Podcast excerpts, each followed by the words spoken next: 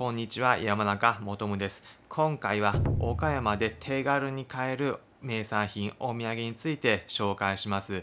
これからお土産どうしようかなと考えている方は、もちろん日本全国各地の名産品について関心ある方、ぜひチェックしてみてください。今回紹介するのはこちら。岡山名物きびだんごという商品です。こちら4個入りでお値段税込み200円でした。なので1つあたり50円です。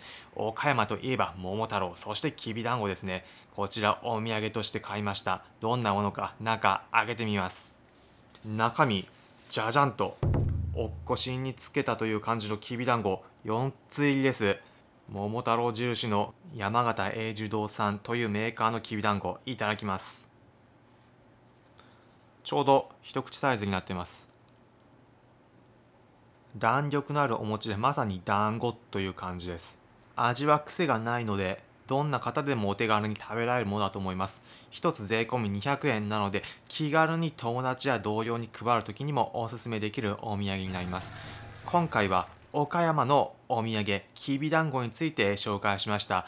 皆さん、岡山行く際、また日本全国のお土産について気になる方、参考になれば幸いです。皆さんも岡山行かれる方は、ぜひきびだんごで元気100倍楽しんでください。